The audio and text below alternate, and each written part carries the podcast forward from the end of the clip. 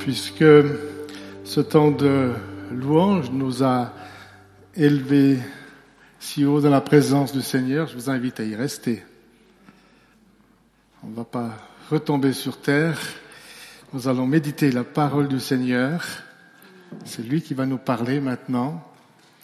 Et j'ai pensé à un passage qui se trouve dans l'Évangile selon Jean, au chapitre 11. Il été lu un verset dans le chapitre 10 tout à l'heure, donc on est dans on suit le fil rouge. Au chapitre 11, où il est question de la résurrection euh, d'un homme nommé Lazare. Lazare, notre ami, dit Jésus, s'est endormi, mais je vais aller le réveiller. Ce récit se situe dans ce qu'on appelle aujourd'hui euh, la période du carême, c'est-à-dire cette période dramatique qui précède la montée de Jésus à Jérusalem où il va être arrêté, crucifié, mais où il va aussi ressusciter. Tout ça va se passer dans les, dans les jours, les semaines qui, vont, qui suivent le récit que nous allons lire maintenant. Et maintenant, j'aimerais vous inviter à suivre avec moi la lecture assez longue de, d'extraits importants du chapitre 11 de l'Évangile selon Jean.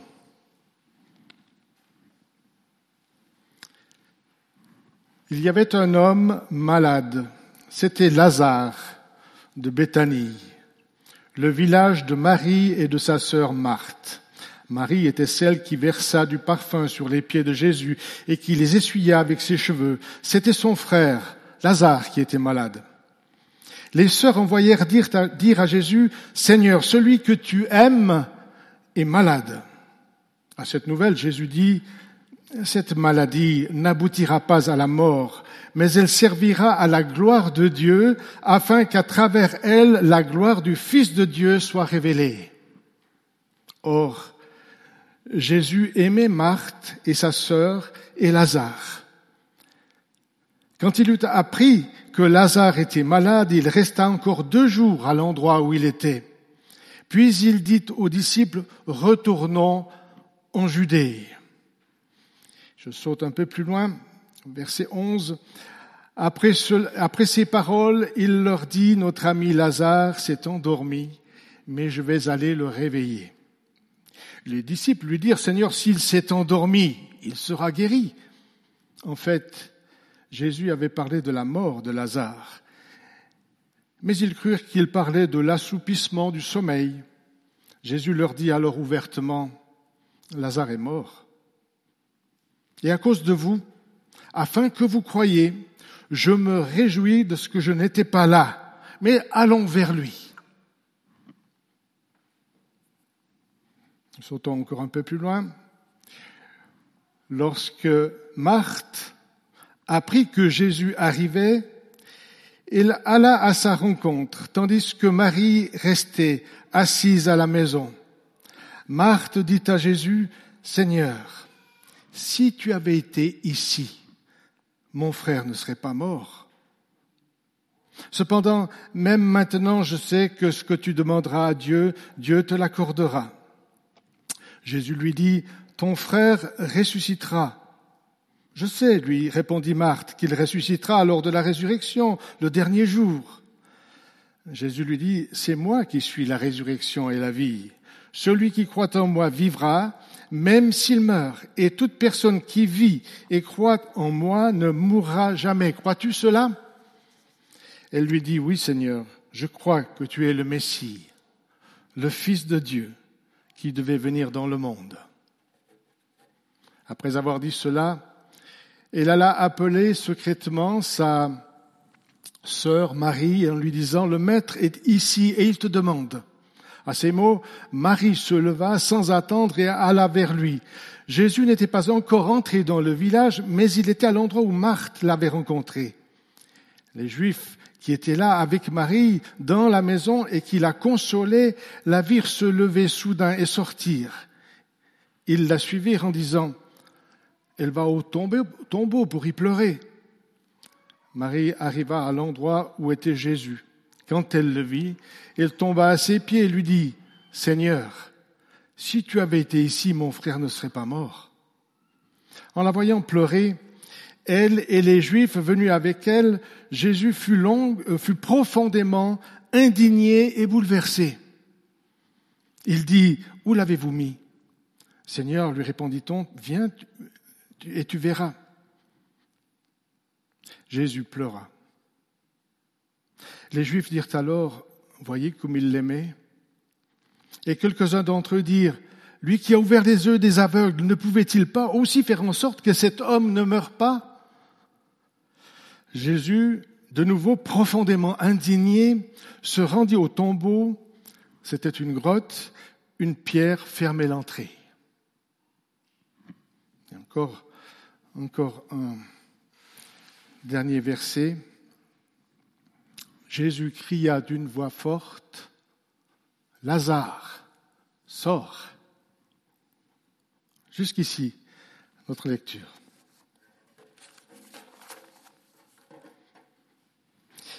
J'aimerais de ce que nous venons de lire faire ressortir trois temps forts, trois moments forts que je trouve soit dans les paroles de, euh, de l'assistance dans ce récit, soit dans les paroles mêmes de Jésus. Et je vais tout de suite mettre les cartes sur la table et vous donner ces trois temps forts. Le premier temps sur lequel j'aimerais m'arrêter un peu plus longuement que les autres, c'est le temps des reproches. Et puis le deuxième temps, c'est le temps de l'indignation et de la compassion. Et enfin, un troisième temps, celui de l'espérance. Ces trois aspects mis en évidence dans ce récit que nous venons de lire euh, valent la peine d'être réfléchis. Reproche. Si tu avais été ici entre le moment où Lazare est tombé malade et le moment où Jésus est venu, il s'est passé plusieurs jours. Puisque quand Jésus est arrivé, Lazare était déjà mort depuis quatre jours. Et il semble que Jésus ait, j'allais dire pris plaisir, c'est peut-être pas le bon mot, mais un peu quand même, attardé à venir. Parce que quand il entend que Lazare est malade, et qu'il faut venir, il attend encore deux jours avant de se mettre en route. D'où la question de Marthe, Seigneur, si tu avais été ici, pourquoi t'es pas venu?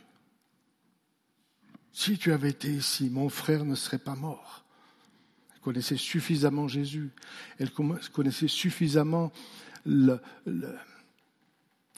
puissance des prières de Jésus pour guérir. Et elle n'avait aucune, aucune crainte que Jésus l'aurait guéri. Et ça c'est Marthe qui le dit, mais un peu plus loin. Marie, la sœur de Marthe, reprend mot pour mot le même, le même reproche. Seigneur, si tu avais été ici, mon frère ne serait pas mort. On a souvent l'habitude d'opposer Marthe et Marie, l'une la contemplative, l'autre l'agitée qui est tout en train de bricoler. Et là, elles sont toutes les deux sur la même longueur d'onde, parfaitement unies dans leurs reproches. Seigneur, pourquoi tu n'es pas venu Pourquoi tu n'as rien fait?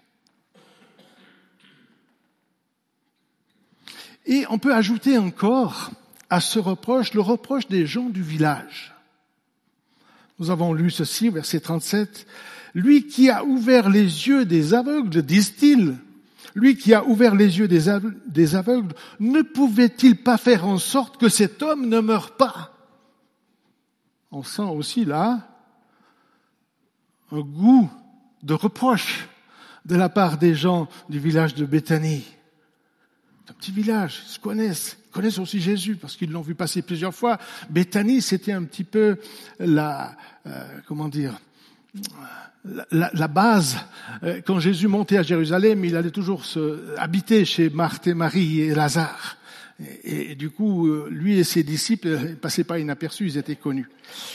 Et les gens du village qui connaissent ce Jésus, et aussi son pouvoir, lui adresse aussi ce, reproche euh, à mi-mot, mais ils le disent quand même. Ne pouvait-il pas faire en sorte que cet homme ne meure pas? Eh bien, loin de moi l'idée de jeter la pierre à ces personnes qui, adressent un reproche à Jésus. Parce qu'ils disent tout haut ce que parfois nous pensons tout bas, sans oser le dire.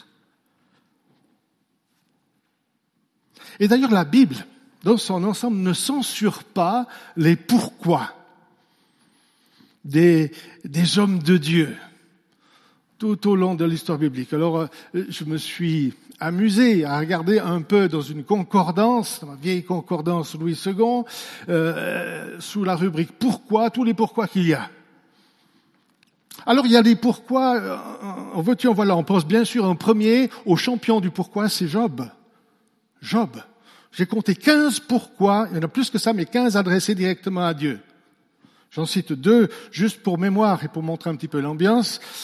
Pourquoi, euh, fais-moi connaître pourquoi euh, tu me prends à partie, dit Job, à Dieu.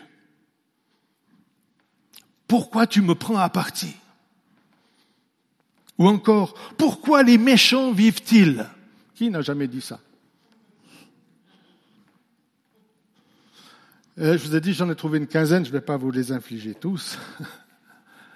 mais euh, ils existent. Et euh, ou pourquoi, euh, euh, qui sont nombreux, il y a aussi des pourquoi de Moïse, il y a des pourquoi euh, d'autres personnes dans, dans, la Bible. Mais il y a une autre expression aussi qui revient fréquemment, c'est les jusqu'à quand. Mais jusqu'à quand, Seigneur? Il va falloir attendre. Jusqu'à quand, Éternel, appellerai-je au secours sans que tu m'écoutes? C'est la prophétie d'Abacuc qui commence comme ça. Sur les chapeaux de roue, hein. Il ne tourne pas autour du pot pour, euh, pour adresser ce reproche à Dieu, mais jusqu'à quand ça va durer?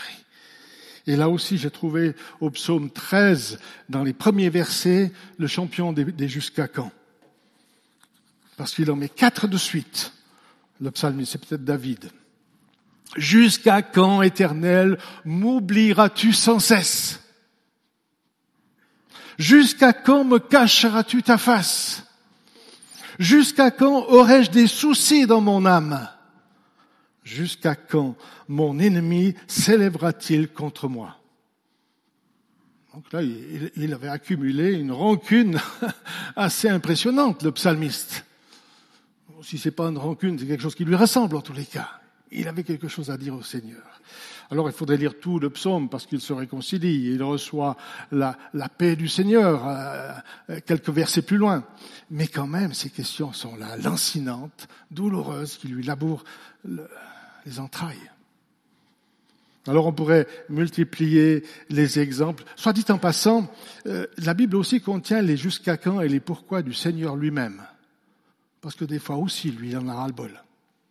Jusqu'à quand vous supporterai-je, dit Jésus à ses disciples? Ça existe aussi, ça. Et il y en a aussi pas mal dans votre concordance si vous voulez aller voir. Mais ce n'était pas, le, but. Ce que je veux dire par là, en, soulignant euh, ce temps fort du reproche, c'est que Dieu n'est pas insensible à nos pourquoi angoissés. Il les écoute, il les entend, il les reçoit. Même si parfois ça doit l'agacer un peu. Mais il les reçoit. Il les accueille. Si tu avais été ici, disent les deux sœurs, mon frère ne serait pas mort. Et Jésus ne les remballe pas. Ne leur dit pas, écoute, j'avais autre chose à faire il accueille ces paroles. Et il prend part à leur souffrance, à leur chagrin, à leur peine, au point même de pleurer.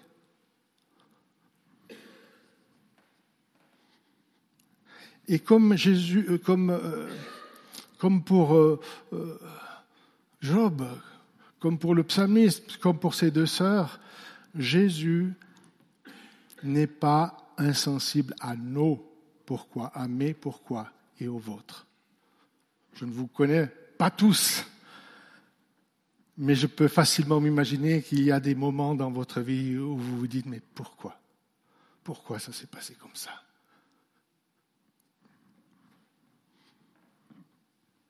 Le Seigneur n'est pas insensible à nos pourquoi. Il les accueille. Alors bien sûr, les pourquoi peuvent se compliquer d'un jusqu'à quand? Parce qu'on veut bien poser la question pourquoi, mais on aimerait avoir la réponse tout de suite. Des fois, il faut attendre. Jusqu'à quand? Peut-être que ce texte bien connu que je vais vous lire, c'est un poème qui s'appelle Des pas dans le sable. C'est un petit peu, euh, c'est connu, des livres ont été écrits. C'est un poème écrit par un, poète brésilien qui, et qui dit ceci, je vais vous le lire. Une nuit, j'ai eu un songe. J'ai rêvé que je marchais le long d'une plage en compagnie du Seigneur. Dans le ciel apparaissaient les unes après les autres toutes les scènes de ma vie.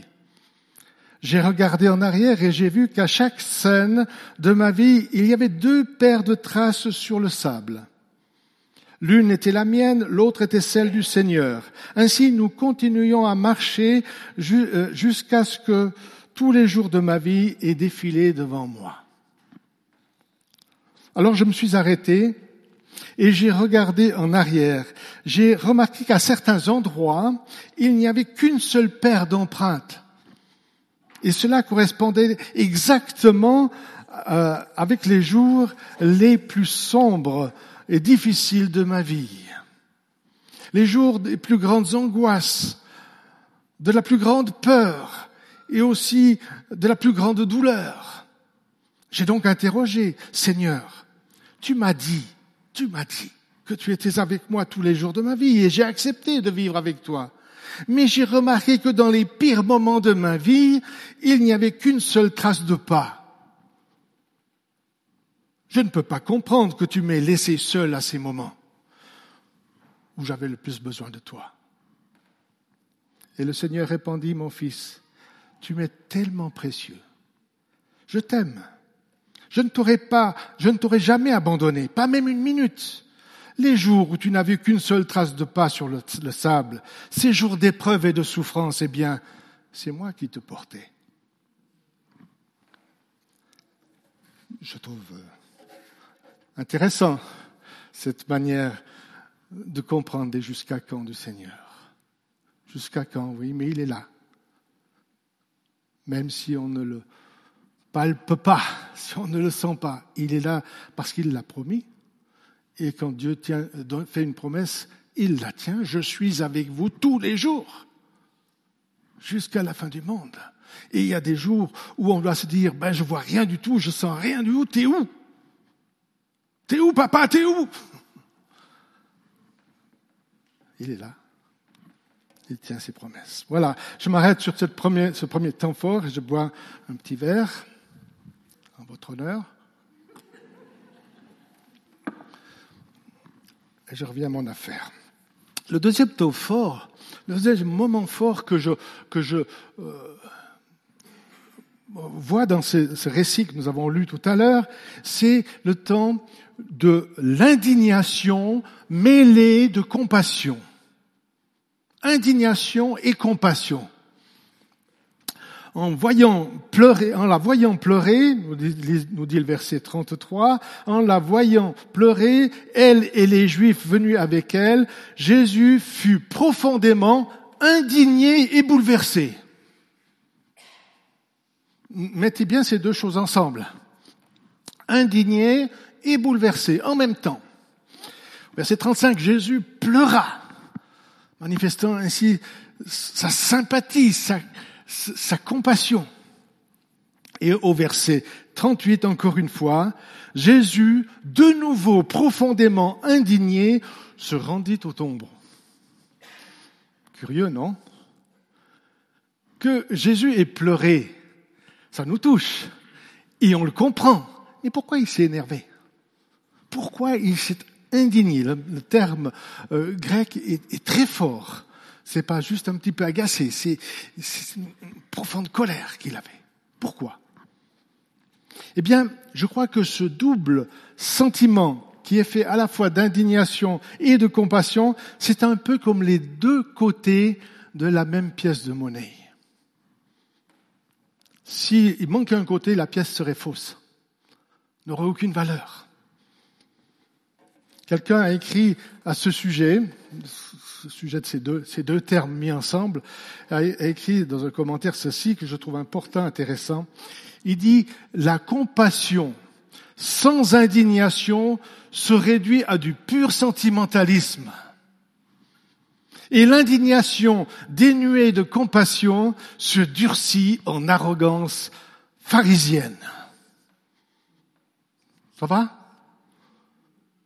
Cabrel a, fait un magnifique Francis Cabrel, hein, c'est pas dans l'évangile, mais il, a des, fois des choses, des fulgurances comme ça. Il dit Dieu qui s'est assis sur le, rebord du monde et qui pleure en regardant, euh, je sais plus quoi, ce ce que les hommes en ont fait. Eh bien non, euh, oui, je comprends que Dieu pleure, mais s'il avait fait que ça, et s'il ne s'était pas indigné, au point de descendre dans l'arène, dans le monde, mais rester assis là, il aurait pleurniché. Oh, ils ont cassé mon beau jouet. Oui, ben voilà, mais, mais, c'est, du pur sentimentalisme, ça. Jésus, quand il a vu ce qu'on en a fait, il s'est retroussé les manches et il est descendu dans la, dans l'arène, dans le monde. Et il est descendu jusqu'à la croix pour redresser la situation. C'est pas du pur sentimentalisme. L'épître aux Romains commence, l'argumentation, disons, de Paul dans l'épître aux Romains commence par cette phrase euh, qu'on n'aime pas trop lire ou pas trop dire, mais la colère de Dieu se révèle contre toute injustice. Ben oui, mais heureusement que Dieu se met en colère contre l'injustice. Non? Sinon, ça serait du sentimentalisme. Hein. Oh, les pauvres, encore une guerre. Non, mais Dieu, est profondément indigné et touché par nos souffrances. Alors, il faut retenir de cette double, de ce double sentiment, colère, indignation, compassion, eh bien, il faut euh, retenir que Dieu n'est vraiment pas insensible à nos situations. Ça nous met en colère, mais lui aussi. Ça nous touche, mais lui aussi. Et pourquoi est-ce qu'il a pleuré? Pourquoi est-ce que Jésus a pleuré? Vous savez, ce n'est pas contre les gens qui pleurent que Jésus s'est indigné. Mais pourquoi est-ce qu'il pleure? Non. Il pleure et il s'indigne à cause de ce qui fait pleurer les gens. Qu'est-ce qui nous fait pleurer? Le péché, le mal, la souffrance, la mort. Voilà ce qui nous fait pleurer. Et c'est là-dessus que Jésus a pleuré. Vous savez, moi, il suffit que je vois quelqu'un qui pleure pour que j'ai des larmes qui coulent. Mais, ça, bon, c'est un phénomène de, comment dire, d'identification, quoi. Hein mais là, euh, Jésus n'a pas pleuré parce qu'il pleurait, il a pleuré parce qu'il y a quelque chose qui les faisait pleurer. C'est choses que je viens d'énumérer le péché et son cortège de souffrance qui aboutit jusqu'à la mort. Alors j'en viens à mon troisième point. Troisième point fort, celui de l'espérance. Aussi ma conclusion pour vous rassurer. C'est le troisième moment émotionnellement fort qui est mis en évidence dans ce passage. Quand je dis qu'il est mis en évidence, c'est parce que euh, le texte revient plusieurs fois sur ces différents événements. C'est pas comme ça, le paf. Oh, oh, mais quand, quand, une chose est répétée une fois, deux fois, trois fois, c'est que peut-être le Saint-Esprit voulait souligner l'importance de la chose. Première, première, première lumière d'espérance qui est donnée dans ce passage, c'est quand Jésus dit, c'est le titre d'ailleurs que j'ai donné à mon message, notre ami Lazare s'est endormi, mais je vais aller le réveiller. Il y a tout l'évangile qui est contenu là-dedans. ce monde qui s'endort dans la mort, Jésus veut le réveiller. Un peu plus loin, versets 25 et 26, Jésus lui dit, c'est quand il a cette discussion avec Marthe, c'est moi qui suis la résurrection et la vie. Dire, ça à quelqu'un qui vient de perdre son frère devant la tombe, quelle force. Celui qui met sa foi en moi, même s'il meurt, vivra. Et quiconque vit et met sa foi en moi ne mourra jamais. Crois-tu cela? dit-il à Marthe. Et nous, dit-il, à chacun d'entre nous. Et enfin, troisième éclair d'espérance, c'est cette parole de Jésus devant la tombe, devant la pierre qui est roulée devant, le tombeau. Non, elle n'est pas roulée à ce moment-là parce que euh, le service funèbre n'a pas encore été totalement terminé. Lazare sort. Lazare sort. À la lumière des événements qui vont suivre, je vous ai dit que ce récit se situe quelques jours, peut-être deux, semaines, je sais pas, pas fait le calcul, avant que Jésus, lui, monte à Jérusalem, non pas pour Lazare, mais pour lui-même, où il va être arrêté, où il va mourir sur la croix. On peut comprendre que Jésus n'ignore pas que les paroles qu'il prononce vont prendre une dimension tout à fait particulière. Dans quelques jours, il va revenir. Et ce jour-là, ce ne sera pas seulement pour Lazare qui va monter à Jérusalem. Ce sera pour vous et moi pour moi et vous. Et là, c'est lui qui va prendre la place de Lazare, qui ira dans le tombeau. Et vous et moi qui avons mis notre confiance en Jésus, livré pour nos offenses et ressuscité pour notre justification, ça, c'est Romains 3, chapitre, euh, chapitre 3, verset 25 qui nous le dit. Eh bien, ce jour-là, on entendra une autre voix qui nous dira, vous avez connu mon frère pour plusieurs d'entre vous, puisqu'il fréquentait cette église, Freddy. Ce jour-là, on entendra Freddy, Alfred Gustave, André, fils de Louise et d'Henri, sort au cimetière là tout près. Et peut-être vous entendrez aussi votre nom, peut-être. Que le Seigneur fasse que vous entendiez aussi votre nom. Ça sera tellement majestueux, tellement solennel qu'il y aura des sons de trompette. C'est l'épître aux Thessaloniciens qui dit, hein, son de la trompette. Les morts en Christ ressusciteront. Et on entendra, Tintin, Sors Je ne veux pas dire tous vos noms parce que je ne les sais pas, alors je vais m'arrêter là. Hein. Voilà. Mais j'y pense. Alors voilà, je, termine avec cette, cette, cette, lumière, cette parole d'espérance. Elle a traversé, elle a traversé le reproche, elle a traversé les pleurs, elle a traversé l'indignation que nous connaissons tous dans nos vies, mais elle aboutit à une lumière d'espérance. Et c'est ce que j'avais à cœur de vous transmettre ce matin. Amen.